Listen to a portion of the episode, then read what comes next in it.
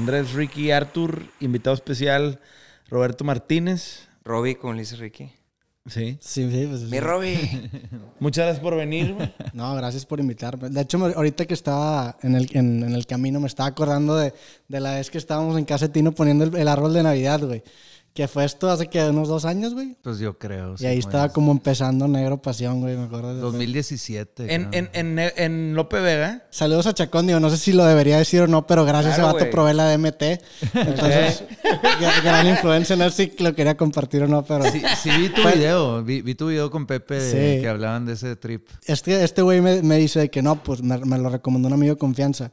Y, y como que me enseñó un voice note y digo, güey, yo conozco a ese vato. Y, y era Chacón, güey. Y me topé a Chacón en, en un concierto allá también de Pepe y le dije, güey, qué pedo, voy a probar este pedo. Y como que me dio mucha confianza porque luego dije, güey, pues si este vato le entró al DMT, como que necesitaba un ejemplo de un vato no chisqueado. Que le Claro, pedo. Sí. Un ejecutivo, o sea, un Ajá, y ejecutivo. me dio que mucha te dijera- confianza, sí. Yo fueron a la changa. Sí, ¿no? a la changa. Sí, es, es que yo, por eso. Es- es- está ahí, yo le digo la droga ejecutiva. O sea, es que sí, es ejecutiva porque es un buen intro en. Es como lo- el, el alucinógeno más light que hay. Sí. Y aparte, pues te regresas manejando, está tranqui, güey. Ah, no bien, vomitas, no te cagan. Exacto. Todo eso está chido. Pero bueno, esta última vez nos tocó un raza, tú no fuiste, pero nos tocó raza rara, güey. Este, atrás como, pensé yo que, que les habían dado ayahuasca o algo, porque un güey estaba riéndose solo y otro vomitando ya, y fue lo mismo. Entonces, digo, tampoco para estar como promocionando. Sí, no. no. Pero- Niños, si están escuchando esto, no lo Sí, intenten en casa. Este, Sí, digo, no, no es, no es algo recreacional, o sea, sí es algo... pues, es- Introspectivo. ajá, de Sí, autoconocimiento. claro. autoconocimiento, No, y lo hacen muy bien, hay todo un Pero yo ritual sí, y- si hubiera ido con raza que no conociera, no, sé, no siento que yo me sentiría tan cómodo, la neta. No, no, no, tienes que ir con gente... ¿Cercana que o- sí, Con tus hermanos, sí. güey, haz de cuenta. Si no, no, no está Sí, chido. pero el buen Chuck es el director general aquí del grupo, director comercial, perdón, este, y nos quedamos él y yo con, con, Con Lope Lope de Vega, y ha sido una experiencia espectacular, güey. Ese pinche de patino lo dejó como en aura, güey. Es No, un eh, lugar mágico. Y ese. ahí de hecho los conocí a ustedes dos porque te acuerdas que te fue a entregar mi primer libro, El México Lindo y Querido, recién sacadito, güey. Te dije, porque acabamos de grabar creo que el creativo y te dije, güey, ando en México, ¿qué pedo? ¿Te doy un libro? Y me dijiste, sí, güey, Kyle. Y ahí estabas tú, ahí te conocí y nos fuimos de peda ese día. Acabamos en República, no sé dónde fue. Ah, que traen de moda el, en el techo. ¿Cómo, cómo, les- cómo se llamaba? Ay, cabrón, ¿cuál? El techo, que pusieron todo en el techo, era toda la. donde hacían las fiestas. güey. Ah, que era como una terracita que tenía Sí. location y todo, sí, sí me acuerdo. La terraza, güey, afuera de tu depa. El- ah, el, el tendedero. El Tendedero. Pues de hecho, in- el internet se llama Tendedero, Tendedero, 146. sí, es por el tendedero. Estos güeyes Sí, hicieron un tendedero, un tendedero arriba. arriba, sí, Y, sí, sí. y lo decoraron y la madre pusieron una pinche pantalla de 70 pulgadas y la madre. Y duró el chiste, güey, de que un verano o algo así. Pero le tocó a Roberto estar ahí y ahí nos conocimos y, no- y me enseñó su. Fue tu pr- primer libro, Sí, ¿verdad? ahí les- recién lo estaba sacando, güey. El creativo como que tuvo un, un resurgimiento bien cabrón este año. Entonces no lo saqué porque se me acababa el stock de creativo, se me acababa el stock de creativo. Me pasó esto en pandemia dos veces, güey. Y dije, pues la neta crecí mucho en audiencia. A esta audiencia nueva, la neta me va a comprar creativo, entonces le voy a dar tantito más vida creativo y el siguiente ya saco. Güey, felicidades por ese pedo de vender. ¿Cuántos vendiste? De que 10 mil o algo ya, así. en ya voy para 30, cabrón. No mames. 30 mil libros. Güey, eso es un chingo, güey. Y, y eso es lo padre. O sea, eso, siento que no, no le hiciste. Eh, o sea, no le diste el spotlight debido a ese pedo. O sea, y tal vez es porque vengamos de diferentes generaciones, a pero. los 10 mil libros, dices tú. Sí, güey, porque es un gran, gran, gran logro, No cualquier autor en no, estos días vende y- 30,000 Y que lo hayas hecho solo y tal vez se te hace fácil porque, digo, la gente aquí no sabe, pero Negro Pasión lo empezamos Ricky y yo con ayuda de Roberto. Roberto fue el primero que... Que teníamos juntos aquí en, en- por aquí en, en Monterrey, en una oficina, güey. Sí, sí, sí, o sea, fue gracias a, a- a la influencia de Roberto que nos dijo, pues vendan su propio disco, o sea, háganlo ustedes solos. Y nosotros, neta, sí, se puede, ¿cómo? Y que te caemos a tu casa y, y nos enseñas cómo. Y ahí estábamos. de El que- mundo del Ro- e-commerce. Sí, el mundo del e-commerce. y- saludaron a mi mamá que y- está ahí sí. enseñando. Sí, sí, sí, saludamos a la mamá. Saludos. a- Señora Roberto. A, la señora Roberto Martínez. Y este, pero sí, Roberto estuvo enseñándonos cómo, cómo empaquetaba sus libros y sus playeras. Y como que es muy, dif- es muy diferente ver nada más una página y en esos momentos que todavía no había tanta confianza. En las páginas de internet como una tienda que dice Roberto Martínez, pues este güey que me va a estafar, güey, ¿sabes? Y luego viendo en tu casa todo el stock y todo fue como, a ver, hay que darle para adelante. Y empezó a funcionar bien la tienda y ahorita ya que se sumó Andrés, pues ya es como un, es, es un, algo tangible, güey. Sí. No, y el camino es, por ejemplo, me hizo ahorita los 10 mil libros. La neta no le hice tanto pedo porque llegué a los 10 mil libros justo cuando el creativo se empezó a reactivar. Entonces, se cuenta que llegué a los 10 mil libros y, y como ya estaba sacando los podcasts, ya tenía agendado publicaciones. Y cuando celebré los 10 mil libros ya llevaba 11 mil. Entonces empezó como a acelerarse mucho el libro.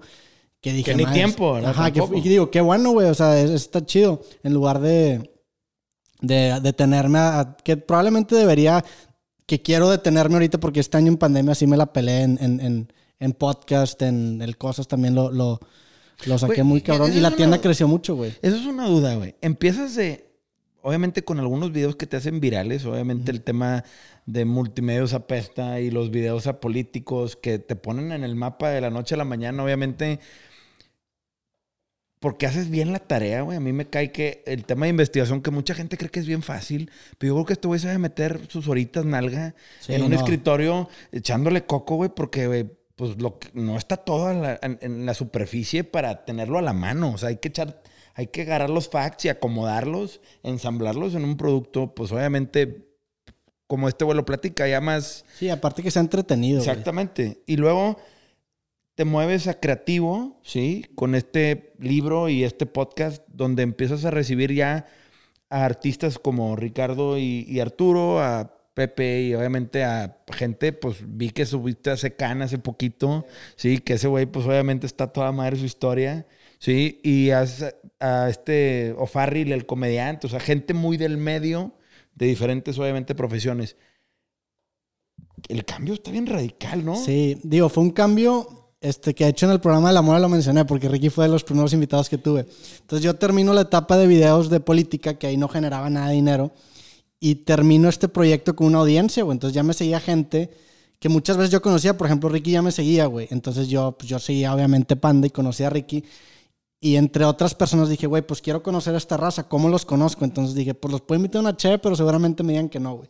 Entonces fabriqué un programa que se llamó Creativo y a Ricky lo invité al programa Creativo sin que el programa existiera. Entonces de cuenta que empecé a invitar raza, invité como cuatro personas, entre ellos este, estuvo Andreas Osberg, estuvo Ricky, estuvo Samuel Femat, estuvo Jacobo Wong. Los invito yo sin tener un, un programa, me dicen que sí, dije, madres, ya me, ya me dieron el sí, güey. Esto fue como en noviembre, del- creo que 2015, güey. Entonces ya con ese sí, fue por esta fecha. Me acuerdo que fue un Black Friday, dije, la chingada, voy a comprar todo en Amazon.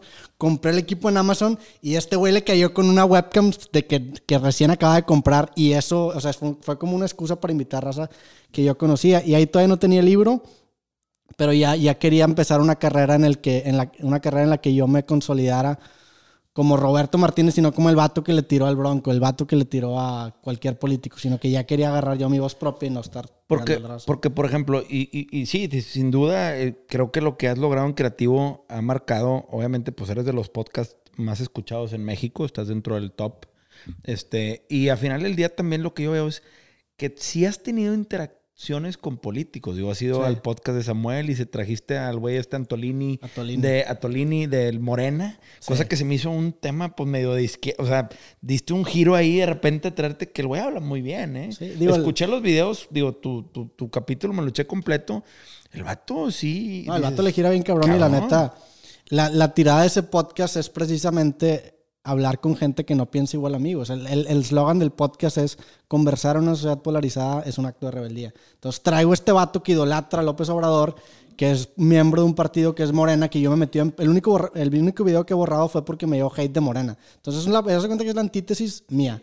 Lo invito a conversar y pues encontramos ciertos puntos en común y, y la neta, la plática estuvo buena, güey. Sí, no, no, creo que lo hiciste muy bien, digo, porque sí es difícil a veces conversar con gente que tienen, pues, políticas muy opuestas. Pero, por ejemplo, también vi una, una, un video tuyo de un TED Talk en Matamoros, güey. Ah, que terrible, no, Te, avientas un poema, güey. No, ese, de ese pedo ¿Qué no, pedo estoy, no estoy nada orgulloso. Güey, pero el poema... no está- O sea, a ver, El poema está bueno, la TED que está horrible, me No, puse no, no. nervioso. Se ve que era de tus primeros Sí. eventos. No, de la chingada. Es- de- he dado dos TED Talks y las dos TED Talks al Chile han sido, yo creo que las dos peores pláticas que he dado. Y atrás- Pero si no los hubieras hecho, no estarías aquí. Exactamente. sí, es O lo sea, que vas. güey, pero este güey dio un TikTok y, y, y se aventó un poema que escribió de memoria, güey. Sí. Claro o sea, güey, y la memoria no te falla. O sea, qué chingón está ese pedo. Qué huevos, la neta, porque pues llegar a hablar y decir, hice un poema y se los voy a recitar ahorita en memoria. Güey, a mí me hubiera fallado el segundo verso de la y, memoria. Digo, güey. me ha fallado. O sea, también ese poema se llama Desde Casa y está in- inspirado en una canción de un rapero venezolano que se llamaba Cancerbero, que tiene una canción que se llama Tiempos de Cambio. Entonces es como un poder rap porque tiene como que una metriquita que tenía esa canción. Es como una respuesta. Pero es, es- antes había hecho un, un poema que era como un brindis, que se llamaba Los Rotos, algo así, güey. Y me invitaron aquí a una marcha en, en- en la macroplaza de la diversidad. Entonces dije, ah, pues voy a dar este, este poema que es como una, un muestra de solidaridad por toda la gente discriminada. Güey, se me olvidó el poema en la macroplaza. Imagínate, enfrente de dos mil personas yo callado, güey. Así. Lo empiezo a recitar, se me olvida, güey, y empiezo a improvisar, güey. Y nada más empiezo a escuchar que la gente empieza a decir de que, como que se escucha un ruido colectivo que dice, ah, como que les di lástima, güey. Y ese pedo me, me traumó cabrón, o sea, Sí, e- güey, ese madre, fue lo que truncó mi carrera de, de, de- de poeta. Y luego, e- ese, No ese mames, fue, ese, fue, mamada, güey. ese fue mi segundo poema, porque el primero lo di en mi primer TED Talk. O sea, qué huevos que me inviten al TED Talk y doy, doy un poema que nunca había recitado un poema. El segundo lo doy en la Macroplaza, se me olvida. Y el tercero, ese es el, el desde casa, que me invitan a un festival en Oaxaca, a un, a un concierto que está Jimena Sariñana y Los Ángeles Azules. Y yo, hace cuenta que le abro, por así decirlo, el concierto a Jimena Sariñana con ese poema desde casa. Y me salió chido, entonces dije, ah, lo voy a decir en el TED Talk. Y Güey, también como que, pero fue esos pedos que como que no me estaba gustando cómo le iba la plática, entonces dije, bueno, esto me va a salir bien. Y dije el poema ya para intentar arreglarla, güey. güey, la neta, yo nunca había escuchado a alguien que era un poema en un TED Talk, güey. O sea, cabrón. este güey tiene como varios récords de los videoblogs cortitos en redes. Este güey fue el que de los pioneros. primero Fue el de- primero. Sí.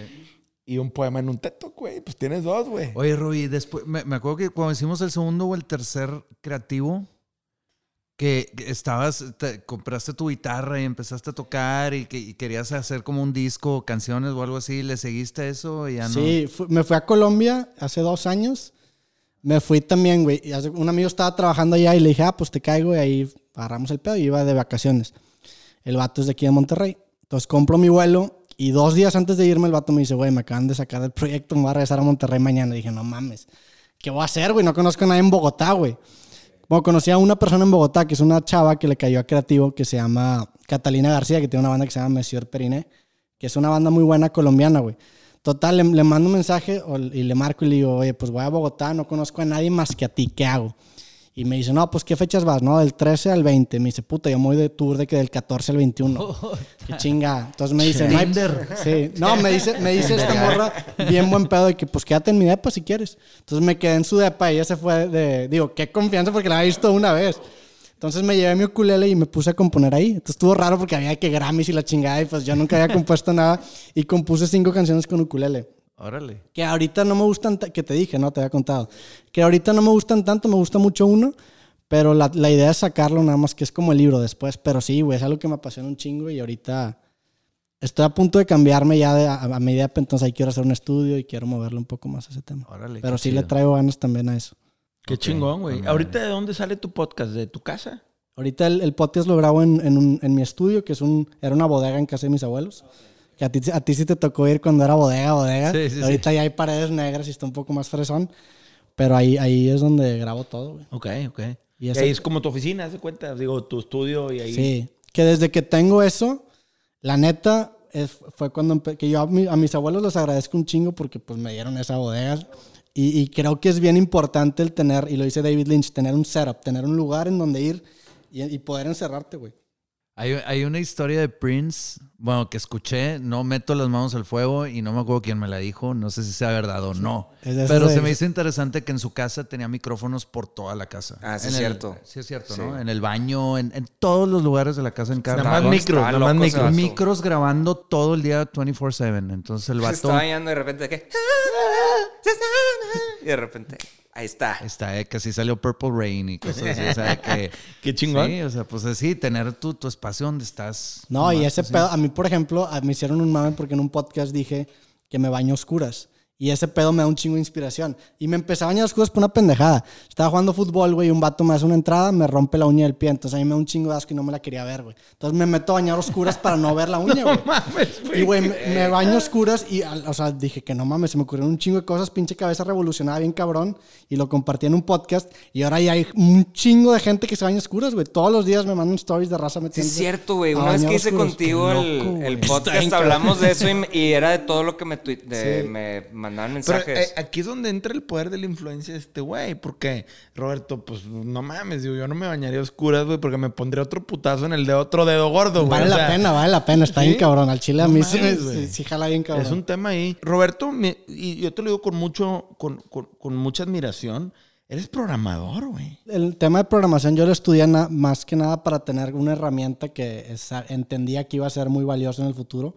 Porque pues puedes, puedo- puedes diseñar tú desde cero cualquier aplicación web, que las aplicaciones web la, puedes derivar a cualquier área que te interese. Entonces, puedes, es- eso para mí se me hacía bien atractivo. Y el tema del libro, pues sí, güey, a mí como, o sea, a mí me tocó, con el libro creativo fue, fue como un experimento raro porque el libro, es, el libro se comprueba a sí mismo. O sea, de hecho, en la parte atrás del libro dice, este libro es una prueba de que el libro funciona. Porque el libro se trata de 100 consejos para vivir de tu arte y habla sobre publicar tu trabajo, sobre tener confianza. Entonces, realmente era, era como una carta para mí, para motivarme a publicar mi propio libro. Y el hecho de que lo haya publicado y le vaya bien, por así decirlo, es como una comprobación del mismo. Que entras como este pedo que no sé, no sé si me encanta porque es como, por ejemplo, la raza que que da conferencias de emprendimiento, que nunca he emprendido nada, pero su emprendimiento es la conferencia. Entonces, pa- eso me da un poco de problema, pero pues también el- el podcast de cierta forma lo justificaba. En ese momento ya, ya estaba haciendo proyectos sociales. Yo creo que cuando disfrutas lo que haces, aunque suene súper cursi, güey, el, el, Exactamente. el, el proceso se transforma en la recompensa. O sea, Tú hablas de eso, güey, de Sí. cómo el proceso le encontraste un sentido a disfrutar, al menos lo que entendí de ver algunos videos tuyos, es, güey, aprendí a disfrutar tanto el proceso que es lo que a mí me mueve, güey. Sí, digo, De cierta manera lo entendí más o menos por ahí. Me pasó, por ejemplo, con el podcast. El podcast nunca creí yo que me iba a dar dinero. La neta, el podcast era un proyecto para conocer gente y para absorber. Yo siempre quise vivir de mis libros desde que saqué el primer libro. Dije, yo quiero vivir de mis libros para no comprometer mis videos y tener que depender de que un video le vaya bien para que yo pueda comer. Dije, con que venda mis libros, yo puedo vivir, o sea, los videos no hay pedo. Entonces el podcast lo empecé a tratar como un proyecto realmente de pasión, güey. Y curiosamente cuando lo empecé a tratar así fue cuando mejor le fue al podcast. Que eso no quiere decir que siempre pase, No, pero a mí me tocó la coincidencia chida de que, por ejemplo, este, este año, güey, que fue en el que dije, ok, pues le voy a meter con todo el libro creativo, voy a empezar a hacer una campaña y el podcast simplemente va a ser un, algo extra para tener contenido en redes y platicar con gente que me guste. Y este año el podcast explotó y ahora de tener una fuente de ingreso ya tengo dos, güey. Entonces, y, y pues me gusta, güey, o sea, no, no, no y es me- una sinergia, ¿no? O sea, una cosa le da de comer a la otra, sí, se complementa todo, ¿no? Y tiene que ver con, con que soy una marca personal. O sea, el creativo no tiene un canal, todo está en Roberto Martínez. Mi parte de autor tampoco está compartimentalizado, todo es en mi misma plataforma. Entonces me apuesto a mí mismo. Porque, por ejemplo, yo que me empecé a documentar, pues obviamente para recibirte aquí en el podcast, me aventé, pues yo creo que unas 3, 4 horas. Yo, yo trabajo mucho con música o con, con audífonos, ¿no? Y, y pues dije, güey, me voy a documentar. Quiero saber bien qué onda. Digo, he visto a Roberto en videos, obviamente muchos virales, sobre todo de tus inicios.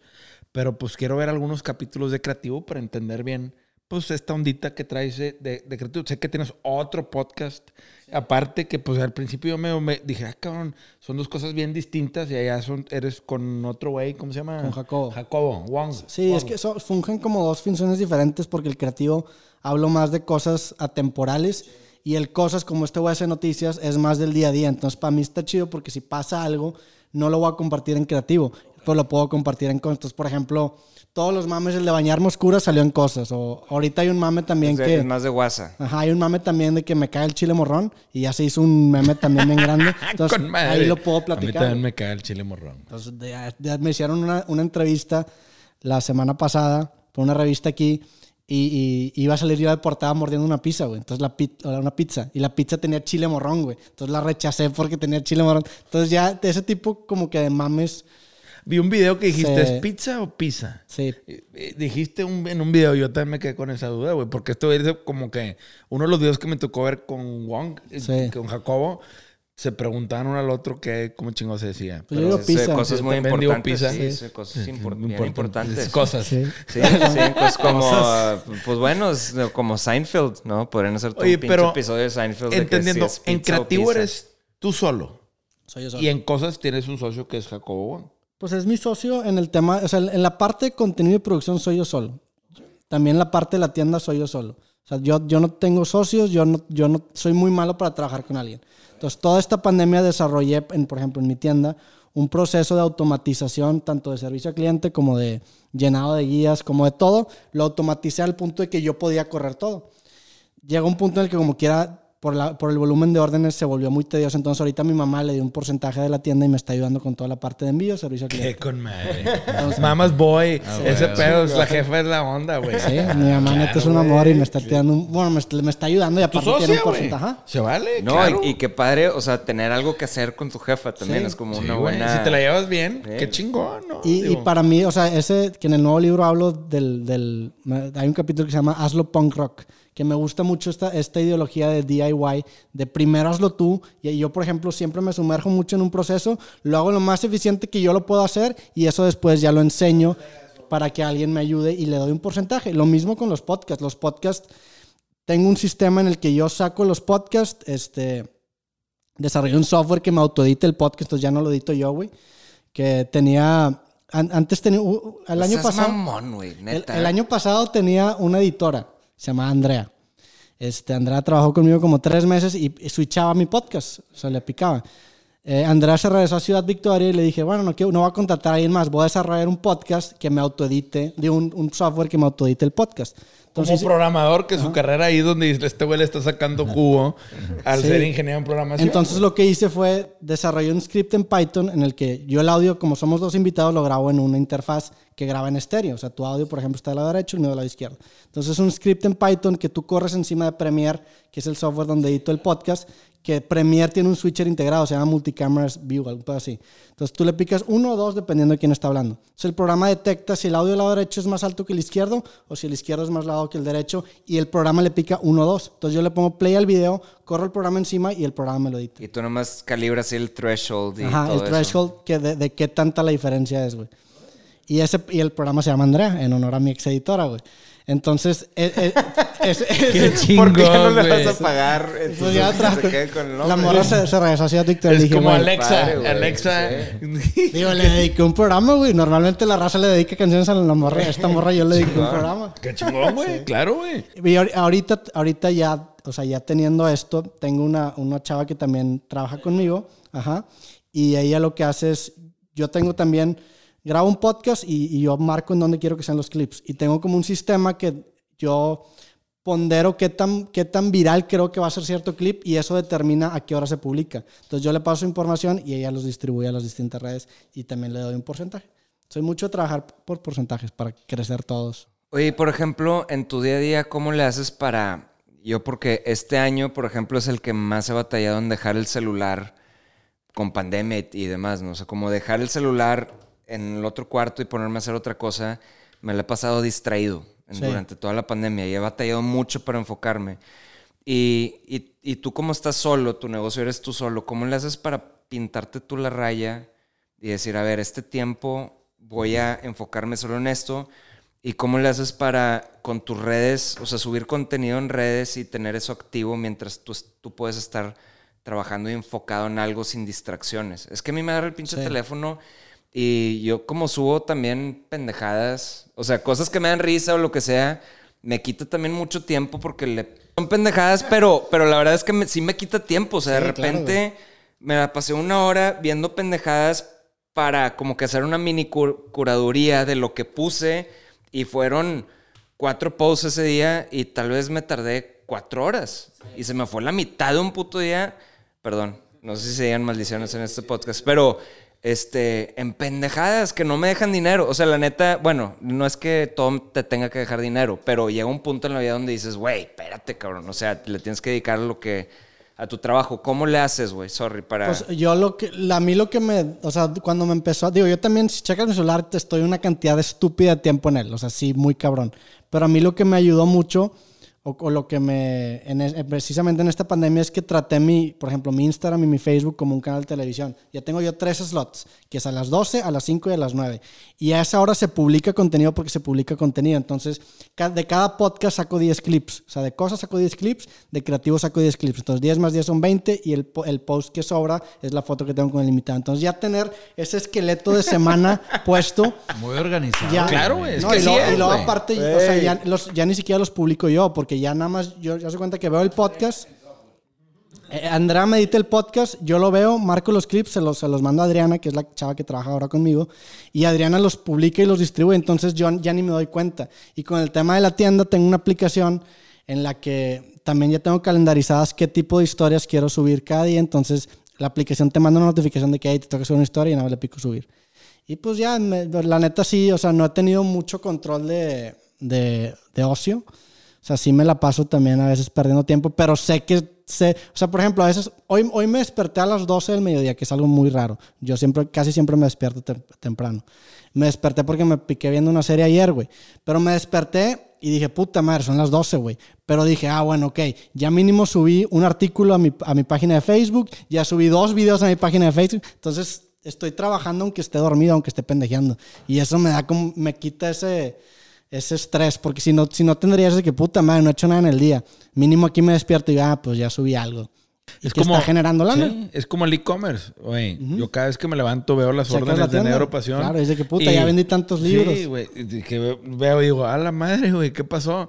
Pues yo tengo un gran amigo mío que es egipcio y vive en México, en Ciudad de México, el buen Sammy. Este, que una vez me dijo, güey, yo tengo varios negocios. ¿Y sabes qué es, la mayor, qué es lo más chingón de mis negocios? Que hago dinero jetón. Güey, güey, desde entonces dije, ah, cabrón, ese es el mejor negocio, que estás Claro. jetón y hay lana. Claro, que esté generando, que "Ah, esté cabrón". generando tu negocio. Nosotros tenemos mucha información, pero la gran mayoría de las órdenes, como el 53, 54% de las órdenes de la agrupación, son de las 10 de la noche en adelante, güey. ¿Sí? O sea, cosas que dices tú, güey, pues, cabrón, esos son los horarios donde más venta hay. ¿Sí? Yo he visto, obviamente yo que me dedico a la comunicación, me acuerdo perfectamente que hace muchos años una empresa, digo, no voy a decir nombres, pero una empresa europea de productos para bebés, decían, todos los papás están desvelados con los newborns, ¿no? Con los bebés nuevos y hacían descuentos que entre más tarde fuera, más descuento te daban. Entonces, si te levantabas a las 4 a valer madre y estabas ahí de que con el bebé y con el pinche celular te daban un descuentote, güey. Entonces, los pinches genios, güey. Sí. Porque ve, era algo que sucedía. Y ahorita por lo que escucho, Roberto pues ha ido entendiendo y ha ido agarrando la data para decir, yo posteo a tal hora, yo posteo, ya tengo como mi secuencia como, como un canal, güey. Sí, no, Porque y el- este güey es tema- un canal, a Y final del día. específicamente el tema del e-commerce es un arte. O sea, por ejemplo, el upselling, el cross-selling, subir el promedio de, de tu ti- de, de- de- Del del ticket de carrito. venta, claro. Todo eso son pasos, pasitos graduales que, que es lo que, o sea, te vas dando cuenta de, de cómo un 1% a largo plazo genera una utilidad idiota, güey. Entonces, yo tengo, por ejemplo, mis anuncios que están corriendo y le voy moviendo, estoy haciendo pruebas A/B para determinar cuál tiene mejor métrica que, que quiero explotar. Y pues ese pedo es como un progreso acumulativo, güey. Entonces, Pero, sí, por es- ejemplo, tú cuando, o sea, no te ha tocado, y digo, de, eso se- de esto se trata el podcast más o menos, no te ha tocado que, que dices de repente, soy una pinche zorra vendida, güey. O sea, no, no, no te pasa de repente así como el estoy, o sea, como esa lucha entre tu, entre tu ego y... Porque sí, yo también lo entiendo perfecto, el, este, lo aprendí de, ¿quién fue? Diego Barrazas o así, que la onda de afiliados es como que vas dejando tus semillas y de repente te va dejando, no sé, 40, 100 mil pesos al mes, lo que sea. Dentro de más tiempo llevas haciendo Sí, hay que cosechar, hay que sembrar para cosechar y, y Pero de repente yo lo, coger, yo- ¿no? yo lo trato de hacer y digo, pues, hay gente que sí le ayuda. De repente poner algo de afiliados. O sea, de que si, al- si esta pluma, uso esta pluma para lo que sea, ¿no? Para escribir y me funciona. Y pones el link de afiliados, te va a dejar algo. Pero de repente hacerlo tanto, siento que me... me pasa, o sea, me identifico bien, cabrón. y la Siento única... que le quita, le quita mi, a mi, o, o sea, ok, estoy plantando una semilla que me puede dejar lana, y estoy haciendo mi función como influencer o como parte de mi marca, pero, güey, ponte a hacer música, ¿sabes? Sí, o sea, como ponte a güey, hacer otra vendo- cosa. Yo vendo un libro con mi cara, o sea, yo acabo asqueado de mí mismo, güey. O sea, al chile me da problemas vender mis libros porque tiene mi jeta, güey. Que yo no se la quería poner en un principio, me convencieron y creo que fue la decisión correcta, pero acabas, acabas en sí misma de que, güey, qué puto asco. Lo- mi forma de vencerlo fue sistematizarlo, güey. O sea, por ejemplo, Twitter, güey. Que ya también es un mame que, el- que mi Twitter no, no lo controlo yo, también ya están sistematizados mis tweets. Entonces... y- Siempre 8 AM, ahí está tu Ajá, tweet. A, a 8, a 8 pm es, es cuando tuiteo y a las 4 subo un artículo. Si yo lo tuviera que tuitear, güey, no lo subiría porque lo intenté, güey. De que, ah, voy a tuitear algo, es de que no lo voy a hacer porque dices de que, como que lo, lo escribes y lo acabas analizando tú mismo y dices, güey, eres puñetas. O sea, acabas en... Güey, para Pero mí lo- es el mayor éxito. pero- Alguien que no usa su Twitter Por y eso, que alguien más lo hace. pero lo que hago, güey, es, por ejemplo, ayer, ayer tuiteé algo y sé que tuiteé a las 8 pm y se me olvida, güey. De repente me llega de que, no sé, alguien le da like a mi tweet y dice que puta madre, que tuiteé, güey. Entonces abro el tweet y ya está arriba, ya me chingué, güey. Entonces, e- eso está chido porque en un momento preaprobé los tweets que yo, que, que yo quise publicar. Entonces confío en ese Roberto que preaprobó, porque los preaprobó por algo, güey. Las- Y ya lo publiqué, ya me chingué, ya ni modo. Entonces, esa fue, esa fue mi forma de. Lo mismo con los, los artículos que comparto en mi blog, con los anuncios de mi libro. Si yo los tuviera que subir todos los días, al chile al final del día acabaría que, güey, qué puto asco vendido, estás ofreciendo tu cara. Y más porque, pues, yo soy mucho de la idea del. Pues me gusta mucho la cultura punk, todo ese. Ajá. Y, y dices, ah, como que te pones de que puta. Pero es que los punk no, o sea, los punk no viven de, Sí. de la, o sea, ¿sabes? O sea, los punk siempre fueron, o sea, que padre la cultura punk, pero pues, No hay lana ahí. pues no hay lana ahí, güey, no hay lana ahí. O sea, la neta es de que Muy romántico chido ese morirte a los 23, Ajá. ¿sabes? O sea, es, es que lo, es que sí, güey, lo padre es, o sea, después de los 23 nada más vives con vergüenza, güey. No, o sea, es pura vergüenza y es puro, pues hay que chingarle y hay que hacer esto y el otro y... Y pues, güey, el, el punk que se creía punk a los 23 se convierte en maná, güey. Sí. Y ni modo, y así es la vida. Entonces, este, el, una- el no una- morir- el no morirte, pues ni modo, güey. Hay No te una rola moriste, de güey. Dead Cat for Cutie que se llama 60 and Punk. Nunca la has escuchado. es de un punk que como que sigue siendo punk en los 60 y en una línea dice que el el güey está corriendo de los federales por un crimen que ya se le olvidó que había hecho. O sea, ya ni se acordaba qué chingas había hecho. Estoy de acuerdo, la cultura punk no es sostenible, pero pues me gusta esa ideología y de cierta forma esta fue una manera de hackear ese pedo para que para que para hacer productos o cosas que vayan en torno a esa ideología, pero Claro, también güey. tener ese brazo que lo venda, güey. Para mí eso, eso se me hace lo, ah, ahorita que antes de que es, para mí es lo más punk, o sea, gente así como Sammy, o sea, digo, güey, es la gente más punk, los que tienen lana y no saben quién es Poncho de Nigris, no saben nada, o sea, no tienen... Digo, saludos a Poncho que es compa. Sí, Viven, claro. o sea, no. viven en otro- genio ese güey. No, pero viven en, o sea, en, en donde no Lo tienen... vamos a invitar en a ese güey. O sea, ¿Putazos o qué? En- no, en- o sea, sí me explico. Sí, sí, o sea, que, que, que, que pueden estar haciendo dinero mientras duermen y no se tienen que estar preocupando por la Por cagada. modas, por tendencias, Por sí te sigo. tendencias que la gente consume. Tiene que consumir por consecuencia. Pero de- creo que esa, esa tranquilidad te lo da, por ejemplo, precisamente el no subirte en moda. O sea, yo siempre he creído que tienes que crecer lento y seguro en lugar de rápido de lo pendejo. Porque si creces rápido de lo pendejo, vas a crecer y te vas a, un gimmick. Del vato que se cayó en un charco. Ya valiste madre. Porque tuviste tu pinche pico. Si creces así lentamente, pues vas creando una base sólida de gente que te va a apoyar. O sea, te va a apoyar independientemente De que hecho, tú lo has hecho bien porque antes, o sea, cuando te conocí eras, ah, el güey que está publicando libros, pero dije de repente, ah, cabrón, no sé, es política. No te conocí a ti por política antes, o sea, Yo como tuve que, que quitarme ese gimmick. me tardé, me tardé en, en darme Yo, me- cuenta. yo güey. conocí a Roberto por política. Y eso es parte del tema. O sea, a ver. No, pues te acuerdas que estábamos una vez en Cabana y una, una señora se me, se me acercó con un de que lee este artículo y dime qué piensas. O sea, hasta la fecha sigue, sigue pasando ese pedo. Sí, está, estamos Analice Roberto y, yo en este una. Roberto y yo en una mesa platicando a toda madre y llega una señora, disculpa, tú eres Roberto de las políticas, ¿qué piensas de esto? Y le pasa el celular. Verga. Sí, ¿Qué opinas de ese artículo que ¿Qué es- opinas? Léelo ahorita y dime qué opinas. Y nosotros, verga. ¿De qué, señora? Se me va a emplear mi espagueti, que- hashtag SPGG. Pero Ah, bueno, no, algo yo decir, creo, perdón. sí, es que yo creo que hay dos tipos de creativos, como el creativo romántico y el creativo organizado.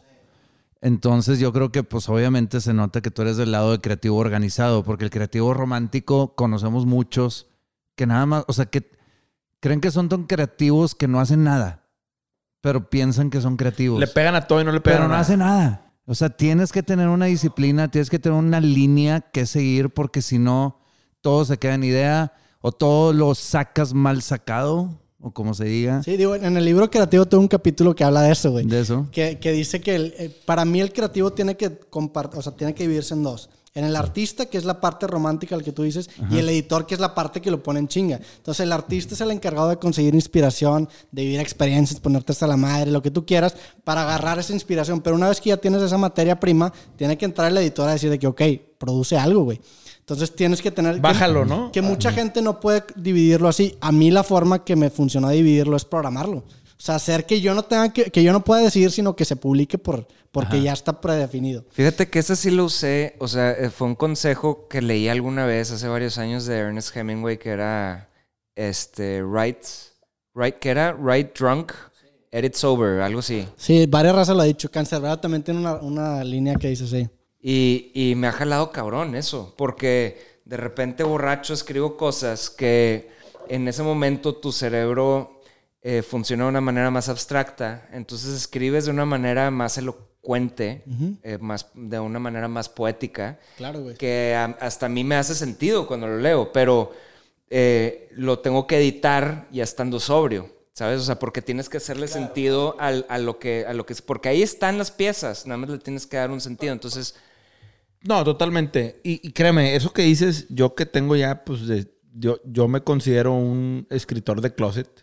Digo, yo la verdad es que he hecho mucho copy, he escrito muchas cosas para muchas campañas y siempre para mí fue un, ese miedo de, güey, jala o no jala y you need to sleep on it. O sea, necesitas de cierta manera dejarlo mari- maridar, como sí, dicen, ¿no? Marinar. Y, y- y- y siempre acabas, yo siempre he sido los que con unas chelas todo fluye, o con obviamente unos tragos o lo que sea, ¿no?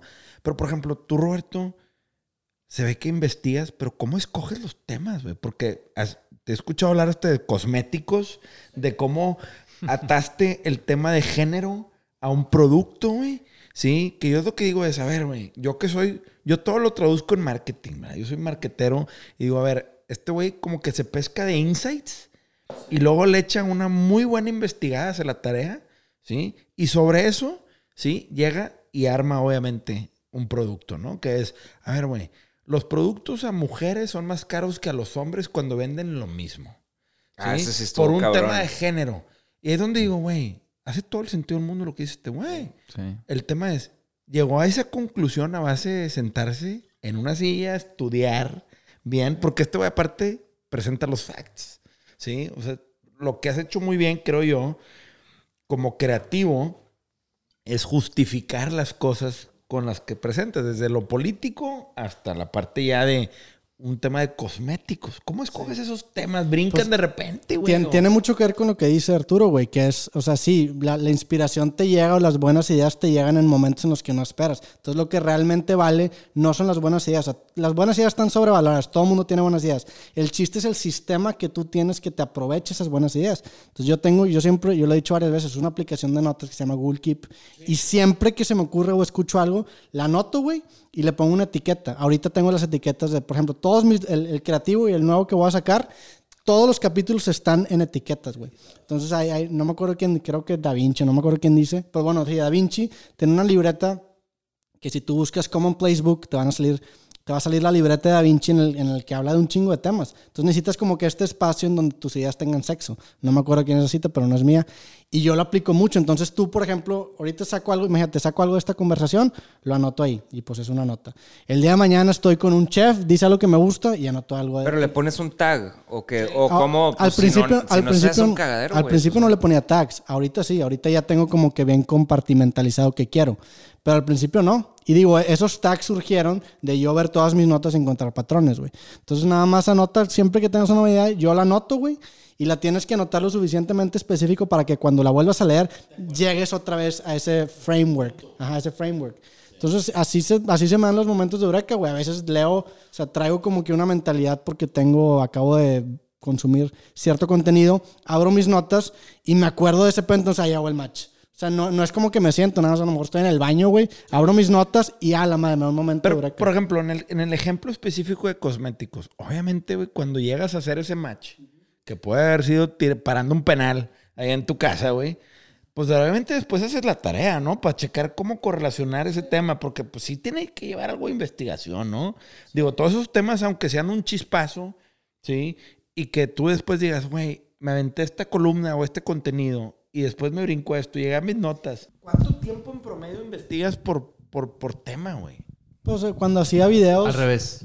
Cuando, O sea, cuando ¿cuál- hacía videos sí, sí investigaba un chingo. Pero ¿cuáles eran tus fuentes como reliable sources? Que decías de que, ah, estos güeyes sí dicen la verdad. O sea, porque hasta eso está difícil, güey. Sí. Saber quiénes son los que no están, eh, que tienen una opinión objetiva. no por el fake news. Pues es que me- yo me iba mucho, por ejemplo, con cosas matemáticas. Por ejemplo, ese de cosméticos, yo literalmente fui a HB, comparé los rastrillos rosas con los rastrillos. Entonces ahí está la diferencia Es que eso es investigación, al final Sí, del y, día. y es también presentar la información de una forma en la que se vuelve lógica. Por ejemplo, hice un video también hace un chingo sobre cuando Angélica Rivera le descubrieron la Casa Blanca y lo que había dicho que había ganado en ese año. Comparado con la persona promedio, Entonces, ¿no? Algo así, en- ¿no? en lo- la, la comparación fue mate, o sea, no necesito ninguna fuente, nada más tengo que buscar salario mínimo y lo que ganó esta morra y dio, o sea, dio algo increíble que nada más era encontrar la forma de presentarlo. O sea, una persona bajo el salario mínimo tenía que trabajar 7000 años para que ella gana, para que él ganara lo que ella ganó en un año. Entonces, ok, ¿cómo lo puedo visualizar más, güey?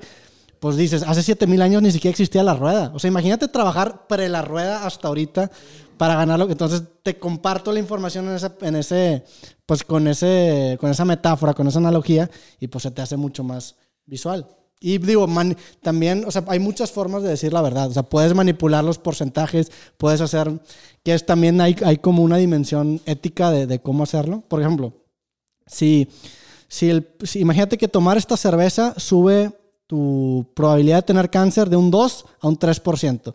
Te puedo decir de que, "Ay, güey, sube 1% y dices, "Ah, no vale madre. Pero si te digo, es 50 veces, es 50% más probable que sube, que es la misma información, nada más que es un porcentaje relativo, impacta mucho más. Entonces los documentales, por ejemplo, abusan mucho de eso. Sí, Puta, claro. Michael Moore, cómo me caga, por ejemplo, ese No, güey. no, o y- sea, hace es justo eso, hace el güey. Y es simplemente manu- que hoy en día, por eso en las redes hay tanto caos, por eso hay tanta desinformación, por eso es el tema de fake news, porque es dependiendo la cara que le des a la información. Lo que dice Roberto es, güey, es un tema de perspectiva. Sí. ¿sí? Tú siempre le puedes dar un giro a la información para sacarle el provecho que quieras. Denzel Washington lo dejó en una entrevista, es que no se trata de la verdad o no, se trata de quién lo dijo primero y cómo lo dijo, ¿sí? Y ese es el tema.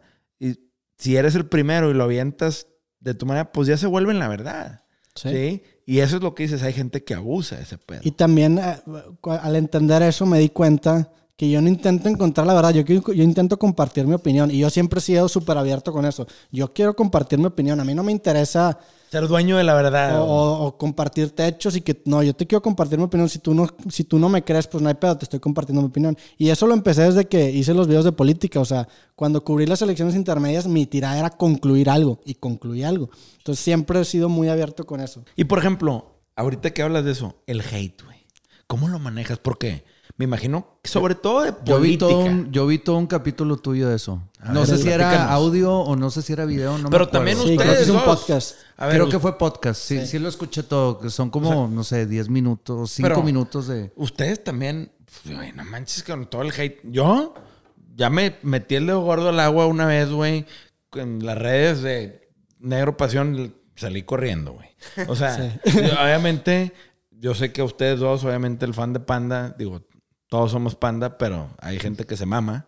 Este, pero, güey, pues tú hablaste de política, güey, que es lo más pinche... Sí, ahí te matan y la verdad. No mames, güey, o sea, Sí, hay claro. gente, güey. Un Y, güey, judicial ahí afuera de tu casa y la verdad. Güey, no, y este güey era un morro cuando sacó su primer video. Digo, ¿cuántos años tienes? Tengo 27. 27, ¿qué eran? ¿23, 24 años cuando sacaste tu primer video? ¿22? Como 21, yo creo. 21. O sea, güey, a los 21 años, No, a los güey, 22, 22 años. pon. Sacar un video hablando de política que se haga viral, güey.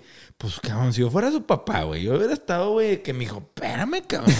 Digo, O sea, yo nunca, nunca me imaginé que les. que Sí, les no, no, me queda claro. Y dijiste en algún punto, yo tenía un programa de noticias que me ponía lentes para que no me vieran y Sí, bueno, eso fue hace un chingo Sí. que mis primeros videos me daba pena que me reconocieran. Pero, Pero ese, ahorita- ese proyecto de política inicialmente lo iba a sacar con un periódico. Me dijeron que no. Dije, ah, pues lo voy a sacar, güey. Lo saqué el, ese primer video que fue el de Margarita Arayanes contra Iván Álvarez. Y explotó a un punto en el que yo decía, güey, ¿cómo? Monumental, güey. Y me, o sea, yo en ese entonces estaba en universidad. Y de un día para otro de pasar desapercibido, pasaba y todo se me quedaba viendo así, fue que no mames. Es el vato del video, güey. Y yo nunca he sido una, una persona muy social, güey. Entonces, sí, eso me hizo más inhibido. Y, por ejemplo, cuando, cuando sacaba un video de política, o no estaba en la ciudad, o sea, los timeaba para que cuando lo sacara tenía una conferencia o algo así, o no salía ese fin de semana. La neta. Ajá. Y sí, pues sí fue un, un- O sea, sí fue. Sí, o sea, sí, sí estaba nervioso cuando sacaba un video así. Pero, por ejemplo, te llegaba hate, güey. ah, claro, güey. ¿Y cómo lo manejas, güey? Pues. Al principio, al principio te pega mucho Sí. y luego ya te lo empiezas a. Se te hace más gruesa la piel, por así Digo, decirlo. por eso, por eso me atrae mucho el- que lo he platicado. De hecho, el nuevo libro habla mucho del estoicismo, que es como esta, es esta doctrina filosófica griega de, de- de que te, pues de que no te preocupes por cosas que no controles, a grandes rasgos, güey. Entonces, pues me, me- me empecé a leer como que del estoicismo y pues es como, como una... Digo, obviamente sí te afecta a veces, güey. Es imposible que no te afecte. Pero pues te puedes blindar. Yo casi no leo comentarios, por ejemplo, porque tanto buenos como malos siento que te hacen mal. Sí, no, es te imposible. Te pintan una, una, una, una pintura este, inaccurate o... ¿cómo se Sí, que no eres. Sí, o no, o sí. que no te... uno- Es que creo que, o sea, creo que es bien importante al- hablar de esto porque tiene mucho que ver con la libertad de expresión. O sea, a mí se me hace que es de los derechos más importantes que tenemos. Y pues si ese derecho implica que alguien te tire mierda, pues ni modo. Te tienes que aguantar, tienes yo- que aprender a administrarlo, ¿sabes? Pero yo no, yo no, o sea, en mi plataforma yo no creo en la libertad de expresión. Si alguien viene y me mienta la madre, yo lo voy a bloquear, güey. Ah, no, yo también bloqueo Ajá. a todos, Entonces, pero yo- yo- ellos tienen el derecho de decirlo y yo tengo Sí, el derecho, derecho de a bloquear, bloquearlos. sí. O sea, yo no soy ningún gobierno, ¿verdad? Entonces, Sí, pero, pues es como, güey. pero, por ejemplo, Roberto, ahorita mencionaste, güey, el único video que he bajado fue uno de Morena o un video, o sea, Pero ese, ese fue diferente porque ese fue un, un hate. Me di cuenta que hay un hate organizado, o sea, que son, que son los grupos, los grupos de Facebook. Entonces, haz de cuenta que subo ese video, me empezó a llegar un hate así muy fuerte, organizado, muy específico de filtran tu dirección, de quién son tus papás. Y dije, ay, güey, el chile no vale la pena. ¿vendes a Roberto Martínez para colaborar con marcas o no? Casi no, es bien raro porque, porque ahorita ya, por ejemplo, si me contratan para hacer una historia, me sale más económicamente redituable yo poner una historia firmando mis libros. O sea, es difícil que compitan con eso porque, la neta, mi tienda está muy chida en el sentido de que es una buena tienda. Te digo, llevo ya 10 años con la página, o 11 años con la página, o sea, 11 años puliéndola, entonces es una muy buena tienda, que tiene una muy buena conversión, todo. Entonces, le tienen que ganar eso de entrada y aparte, a mí me van a dar un porcentaje mínimo de lo que vendan. Entonces, lo que yo hago, o sea, yo ahorita nada más intento colaborar con marcas en las que yo sé que yo no me voy a involucrar. Por ejemplo, si viene una marca de un cepillo de dientes, pues podría hacerlo con ellos porque es un mercado en el que yo nunca me voy a meter, güey. Entonces, busco ese tipo de... Como nos platicaba Jonás, güey, pues yo con BVA, pues lanzó Mr. Pimosh otra vez y hicieron este- esta campaña. ¿Roberto Martínez haría eso? Sí, con Vancomer sí trabajaría. Sí, o sea, por te digo, o sea, Por con ejemplo, marcas... Hace poquito trabajé con, con Mac Store, que la neta, pues yo nunca voy a sacar un celular, güey. Y aparte, pues me gustan mucho los productos de Apple, entonces sí. O sea, no, no, la parte, yo tengo como tres fuentes de ingreso principales. Son tres pilares. Que an- antes era uno, antes eran mis libros. Ahorita es mis libros, que es la más fuerte. Ahorita es lo que me generan los videos eh, por ad, que ya es bastante, o sea, mucho más que, yo, que lo que yo jamás hubiera querido generar porque Facebook subo clips que tienen de repente, o sea, yo, yo, yo, yo mido todo, entonces todos mis capítulos de, de podcast yo mido su alcance en la primera semana y eso me ha hecho eficientizarlos, entonces ahorita ya me generan también mucho ads. Y pues la tercera es mi parte de influencer, por así decirlo, que es que, es, que ya no, no, no sé, no, no la tengo tan cuidada, porque esta pandemia me pasé desarrollando las otras dos partes. Pero Andrea, es que a mí, a mí lo que se me hace muy padre es eso. O sea, a mí me pasó algo, eh, no es- o sea, algo parecido, o sea, similar en el sentido que dices, ay, le tiras lo que platicamos en tu, en tu podcast, de que le tiras madre a los influencers, no que hazte influencer y vende marcas. Lo he hecho, pero a mí me sal- es más redituable vender algo mío. ¿Sabes? Pues O sea, este es güey lo que vender- va a dejar bien claro. Sí. A ver, para que una marca me distraiga, tiene que representar un ingreso más claro Sí, en o sea, es cuestión como de cero. Invierte en ti mismo. que ¿no? ya Como se vuelve dijiste. algo, la neta, muy, muy, muy. O sea, le tendrían que invertir más. La marca le tendría que invertir más, apostarle a Roberto como crecimiento de imagen. Que, o sea, tendría que pagarme más de lo que probablemente yo les genere para que lo justifique, güey. Sería a lo mejor asociarme con, con una imagen, o sea, que, que la imagen sea lo importante.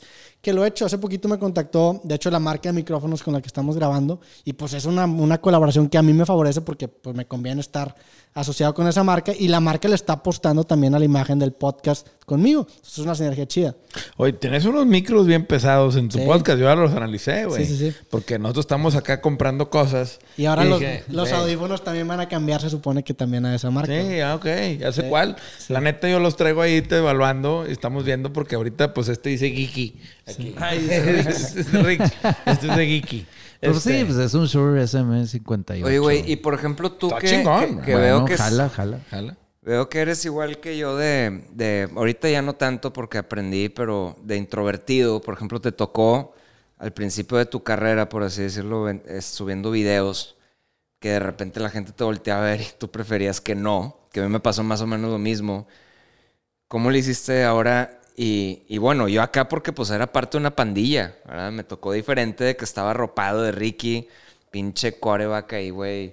De- No, pues, estaba, güey, o sea, ¿sabes? O A sea, ver, a ver, pinche, a ver. pinche delantero, güey, ahí guapo y la verga de, uy, todo se puede. Y yo sí, Ricky, eh, Pero tengo miedo. Te metiste una Pero banda tú estabas con tres, solo, güey. Sí. Eran cuatro. Sí, Pepe, o sea, y- Cross, tú y Ricky, pues es, no, y no es la- lo Es mismo. que se balanceaba Las- muy, o sea, sí, se balanceaba chingón. chingón, O sea, la, la claro. energía, pues había. No, Claro, güey. Sí, y aún así estaba culiadísimo con todo. O sea, claro. tardé un año. También es pero diferente. Tú estabas solo, güey. También es diferente porque creo que el nivel de fan de Panda es muchísimo mayor que mi fan. O sea, a mí me topa mucho que a lo mejor me ubican de que, ah, es el vato de los videos. Y ya. Si hay gente, últimamente se ha habido como que ya fans más profundos, por así decirlo.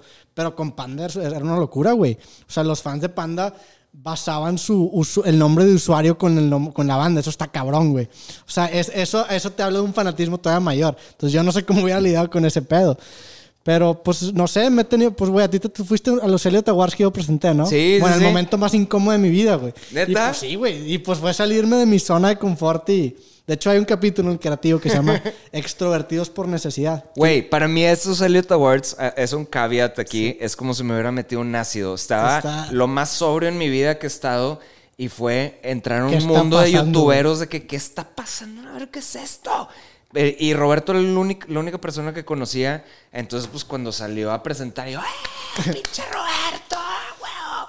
Y no sé por qué piensas que te fue mal o por qué. pero, no sé cómo me fue, no, no lo he visto, pero estaba bien incómodo. O sea, es- no Pues estaba que en no es, tu, no es tu zona de confort. Y o sea, aparte, salirte, güey. aparte ponerme un teleprompter a leerlo es lo más, lo menos yo del mundo, güey. O sea, yo no, yo no leo siempre, o sea, nunca he tenido yo como algo escrito. Un script. Ajá. Es como Claro. hacer Y playback. más escrito por otra persona y no, hombre, güey. O sea, sí me salí muy cabrón de mi zona de confort.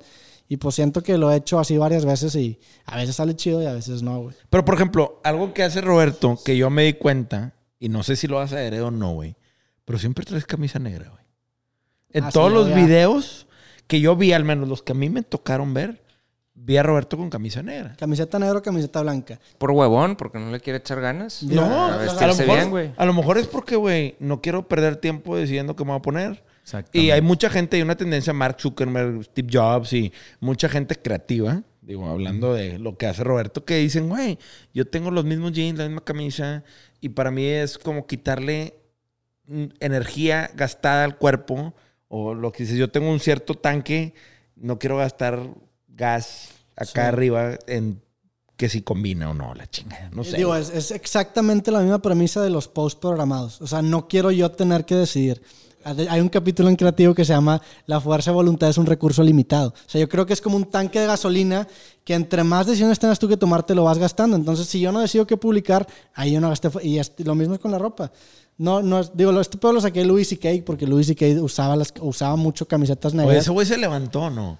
Pues yo, yo fui a su, a, su, a su show aquí en Pabellón y le fue chido. Tú también Ese fuiste, vato ¿verdad? era un genio. Ese güey es un genio, güey. Nada más que, güey, pues en el Me Too, güey, le fue medio mal, pobre No, güey. y, y, y mucha gente habla mal de él, de que o sea, el güey no es tan chido, ¿sabes? O sea, como que Me, No, me- me gusta, me gusta cuando la gente llega y no me conoce porque siento que subes. La neta, digo, no, no es por ser mamón, pero sí siento que hago buenos podcasts. O sea, sí siento que, que hago buenas entrevistas en ese sentido. Entonces, como que la, la- la gente que como que se espera una entrevista así de que de radio, de que, oye, ¿qué pedo? ¿Por qué le pusiste pandas de cuenta? No, yo creo que sí, ese es muy buen trabajo, como ¿eh? como que se sorprenden y, y- y veo, o sea, veo las, las microreacciones cuando les hago una pregunta, les hago un comentario que le hacen así. Eso lo disfruto mucho. Me ha pasado varias veces que me, que me reconocen por un podcast tuyo, güey. ¿Neta? Sí, de que tú, tú saliste con el Roberto, ¿verdad? ¿Te acuerdas? Estábamos acá en un restaurante y el güey dice... Le digo, ¿qué, ¿y qué piensas del Roberto? Ah, medio filósofo, medio mamón a veces, pero no, está chido. Este güey lo reconocen en el Soriana, cabrón. Con cubrebocas, güey. Que dices tú, no mames, va. Ricky ni se diga, va. O sea, yo...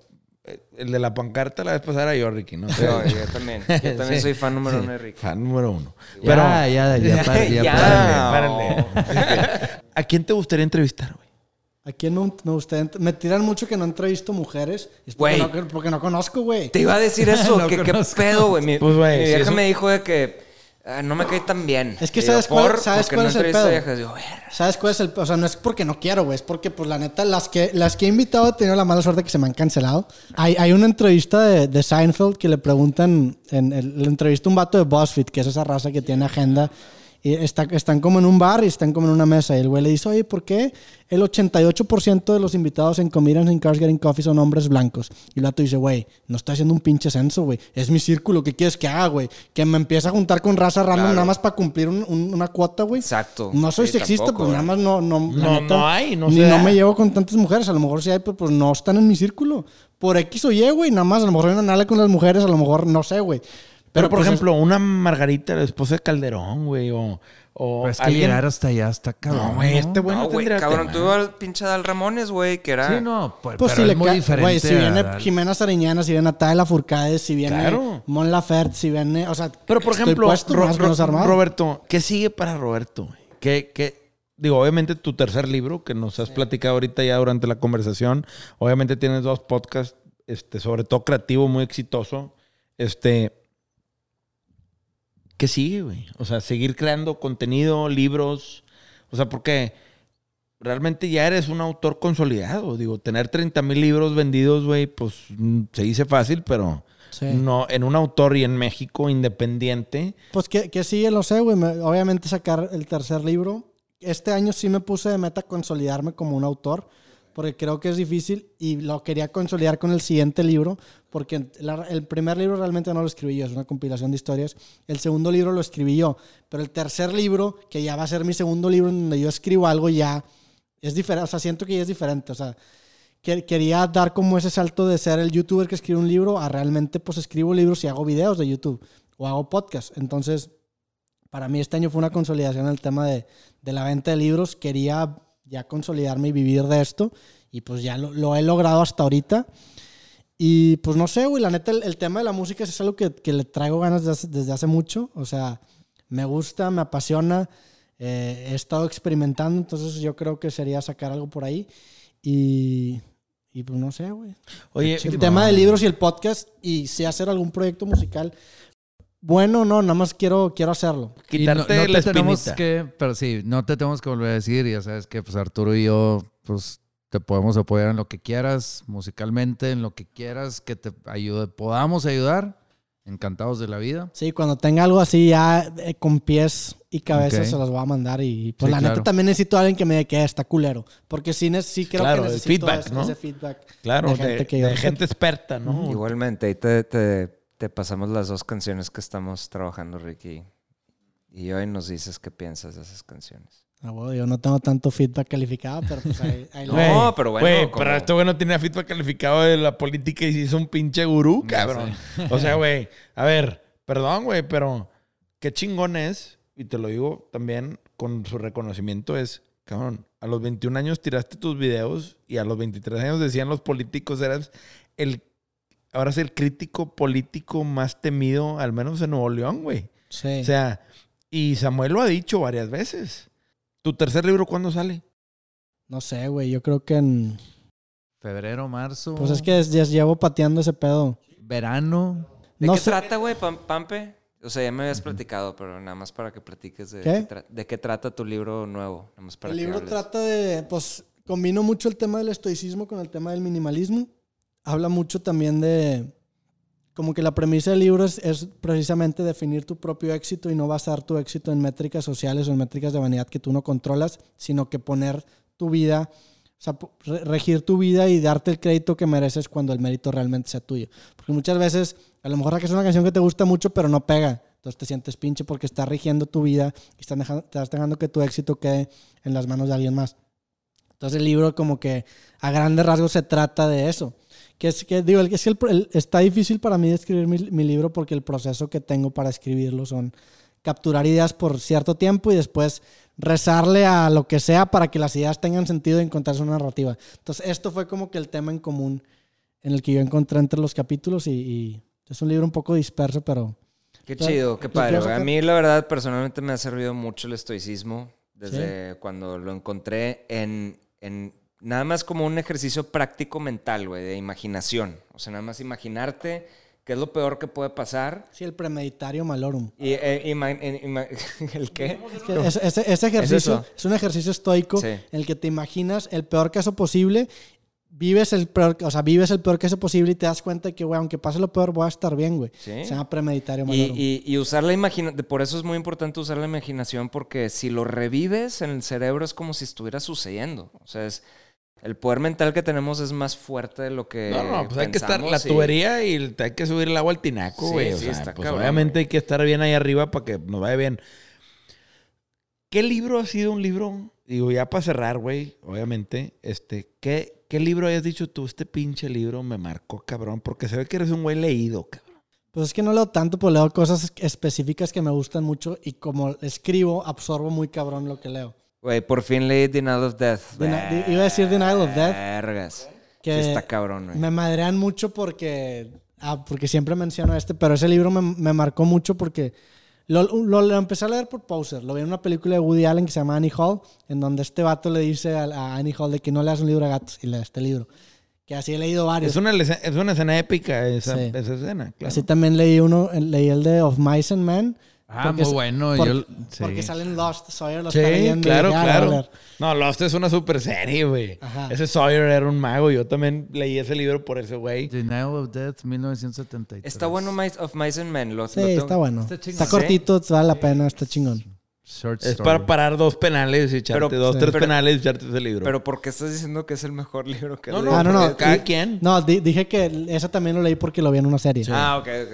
Denial Ya. of Death me gusta mucho porque este, pues como, es como una respuesta a Freud que decía que, que el hombre se rige por una energía sexual que tiene reprimida y que gracias a eso construye todo lo que construye. Y este güey dice que es como que un miedo a la muerte que tiene profundamente en él. Entonces él, dice que hay varias formas en las que el humano niega la muerte para, para no llegar a esta neurosis. Y entre ellas está la religión, el amor y el arte. Entonces a mí ese me, me- me gustó mucho, güey. Ese libro me marcó, cabrón. En tema político, me acuerdo que el que de- desencadenó que empezara a hablar de política era el, fue el de El País de Uno de Denise Dresser. Que Yo lo compré y nunca lo terminé. Está bueno. Se me hizo pesado. Sí está pesado, pero la, la, la for- es que eh, la forma en la que te contaba ciertos problemas influyó mucho. Por ejemplo, hay un capítulo en el que te habla sobre cómo funciona México y, y te narra la historia de un güey que se baja del aeropuerto, agarra un taxi y como que te, te empieza a contar en esa historia los problemas estructurales de México y se me Ok. hizo algo bien cabrón. Y el, el, el video de la Casa Blanca como que agarré mucho ese Ah, estilo. Ese libro está bueno. Hay uno también que se llama Every Time I Find the Meaning of Life, They Change It, que también me gusta mucho. Que ese es un libro de consejos. De hecho, tú que estás escribiendo un libro para, para tus hijos, este güey es un, eh, fue un estudiante de, de filosofía que a los veintitantos años tenía un libro en el que anotaba las citas que más le gustaban de los filósofos más famosos de la historia de la humanidad. Entonces, a los 80 años se topa con ese libro y para cada cita explica qué pensaba en ese momento y qué piensa ahora. Entonces, es como fil- filosofía para principiantes. Te explica qué es el hedonismo, te explica. Está bien chingón ese libro. A. Chumel lo invitaron a la Casa Blanca a dar un speech, cabrón. Y el vato, güey, este güey, el, el sudafricano, güey, ¿cómo se llama? Que tiene un talk show, cabrón. Ah, sí, sí, sí. Trevor Noah, ¿o quién? Sí, Trevor- Trevor, Trevor Noah. Noah. Ah, cuando el güey se baja y entra Chumel, güey, le dice, hey, you're the Mexican. Y el, y el vato dice, yes, hey, I saw your videos, you're a great guy. Sí, y el vato de que... Es gente "A la verga, madre". igual que Roberto. Güey, pues, y a lo que veo es, sí, Chumel, digo, y yo no lo conozco, pero se me hace un cabrón que ha hecho cosas buenas. yo soy bien fan de ese güey. Cabrón, ese güey lo invitaron a la Casa Blanca a dar un speech en honor a los hispanos. Cabrón, pues este güey en a nivel político hizo un chingo. Yo no me sorprendería si el día de mañana esa invitación se la corren a Roberto Martínez. Eso es lo que yo digo respondiendo a tu pregunta. Y me daría un chingo de gusto, güey. Y ojalá suceda, cabrón. Pero sí, Ojalá. estoy contigo. Slow si but sí, steady, ¿no? en este Sí. podcast lo dijimos primero. Aquí Así, aquí cantaba la vale doble. cantamos, cabrón. Vale doble y we'll be rooting for you, man. O sea, en el sentido, güey, de que, güey, siempre es bueno ver a gente tener éxito, cabrón. Claro. Y la verdad Gente es que, güey, buena, sí, gente gente buena, buena y yo sé que tenga- tú te quieren bien, yo te puedo conocer. A mí, digo, voy a leer tus libros, tú vas a leer el mío, güey, te, te lo voy a dar, güey, te voy a dar tarea, yo también me voy a llevar tarea, ¿sí? Pero yo lo que te digo, yo al menos lo que me documenté, mis respetos, güey, y no tengo más que admiración, güey. Y pues, güey. gracias por venir, Gracias cabrón. por venir. No, gracias Sí. por. ¿Alguna última invitarme. cosa que le quieras decir a gente que quiera vivir de su arte, que quiera vivir de su creatividad? No lo hagan. Este, No, no lo hagas. Pinche no, hate. no. Pues no, güey. O sea, yo creo que. No, pues no sé. Ya, pues, dijimos todo. Así de Sí. tema, es que soy Le- malo motivando raza. Pues yo creo que la motivación más pura es el ejemplo. Busca a alguien que se parezca a ti que la hizo y inspírate de eso. No, yo creo que en verdad los... eh, bueno, el de creativo es muy bueno. Yo que me lo he pasado leyendo libros de pro- productividad y porque soy empresario frustrado, ¿verdad? Pero me lo he pasado leyendo libros de productividad toda la vida y creo Tú que me Roberto- recomendaste el de. El de Sex Job y Cash Job. ¿Cómo se llama ese? Ah, sí, uno de... Creo que era de Hugh McLeod. Sí. No me acuerdo cómo se llama. Algo of Nothing, un pedo así. Sí, sí, sí. Está es- bueno. me- sí, eh, Está o chido sea, ese es uno de, para el baño, ¿no? Sí, Pero... pues está chido, sí me gustó. Este, de hecho, yo a Andrés le regalé el de. Por ahí, por ahí, por es que aquí estaba en un escritorio. El de Lewis Clark. ¿Cómo se llamaba? Un- me regalaste un libro de Lewis Clark. George, George Lewis. De ah, perdón, Lewis El- Clark. el de Damn Good Lewis. Advice. Sí, ese Está es muy bueno. Es, ese, o sea, estéticamente mi nuevo libro está súper inspirado en, en que esos son los, Ah, son los admin de los 70, que es este George Lewis, es Ogilvy, no sé cómo se pronuncia su Sí. apellido, está chido. Este, hay otro güey que se llama algo Aspirin. o sea, Pero bueno, el de creativo, el tuyo, te estoy diciendo algo que le has hecho un favor a la raza de que es un muy, muy buen libro. O sea, está muy concreto en cuanto a todos estos libros que hemos leído. Y ahí vienen todas las respuestas para el que quiera vivir de su creatividad. Pues tocas temas desde de todo. O sea, Sí, desde digo, paciencia hasta... También entiendo que, o sea, la, la tirada de ese libro es que también hay, hay capítulos que se contradicen entre sí. Y es, es la idea, el, el, el libro, el libro no vende como verdades o consejos así absolutos, sino que bien- vende como instancias replicables. Gracias por el libro. Muchas gracias, socio. O sea, es en serio, güey. No, es un libro, Es libro. Pensé que me iba a hacer como una libreta con... Güey, yo todo lo que hago lo hago bien, cabrón. Sí, exactamente. O sea, todo, lo que haces lo hago, haces bien. hago Tiene código de barras, güey. claro, no, güey. este pedo tiene intención comercial. A mí no me. Tiene código de barras. Ah, mira, Güey, güey, una editora. Y ISBN y la chingada. Usa el código Roberto y llévate un 10% de descuento. Qué cabrón eres, güey. No, güey, la neta. chido, güey. Contraté una editora, que es la Naranja Editores, y me lo hicieron y me dijeron, güey, ¿te quieres dar de alto? Pues sí, güey, de una vez, güey. Pues qué. Nunca va a salir a la luz. Pero es un libro para mis hijos. Y lo hice yo, güey, este, en un momento en mi vida en donde quería dejarles a mis hijos algo escrito por si cualquier Hagan las cosa. cosas bien, chavos. Hagan las cosas bien. Ah, güey. Pero a ver. Bueno, yo nada más quería así como decir algo muy rápido. Arturo fue el primero que ahorita estamos en un podcast de Negro de Negro Pasión. Arturo fue el que primero se le ocurrió esta locura. Llegó conmigo, ¿qué onda hacemos? Vendemos de que todo lo que nos sobró de Panda y de, y de Trek y de Arthur White. Y sí, vamos a venderlo, vamos a hacer una página. Ok, Roberto, ayúdanos, güey, porque él ya tenía la, la de robertomartinez.com. Este, ayúdanos, pues la programó, la lanzamos y luego años después llega Andrés y le da otro rediseño y ahorita, Pero sí, nos inspiraste machín, güey. Gracias Machín, por, toda machín, la- por machín, todo el apoyo. o sea, todos los que estamos aquí, está- o sea, todos hicimos algo para que todo esto siga creciendo y gracias Roberto, la neta. Sí, güey. O sea, gracias. Sí, la neta, yo he escuchado maravillas de ti. No, al por chile me da un chingo de gusto y ahí he visto que la neta están innovando. O sea, es, una plataforma diferente y nueva, güey. Y está chido, a mí me gusta lo que Pues están es que haciendo. queremos que el artista pueda vivir de su marca, porque últimamente es una marca, pues, aunque no suene tan romántico, pero Este, más ahorita en pandemia que no hay shows en vivo y no nada. En Estados Unidos es el 50%, 60% o 40%. O, es una parte considerable del ingreso de un artista y, y queremos que en México sea así, güey. Coldplay decía en una entrevista hace poquito, güey, el 35% de nuestros ingresos es merch. Y, va- y vamos a llegar, en algún punto va a llegar. Y pues nosotros estamos metiendo nuestro granito de arena para que suceda. Entonces, pues gracias, güey, por Sí, todo ese sí. Pues felicidades también a ustedes, enhorabuena por la página y saludos a toda la raza de Ya está, ojalá y regreses. Chido. Huevo.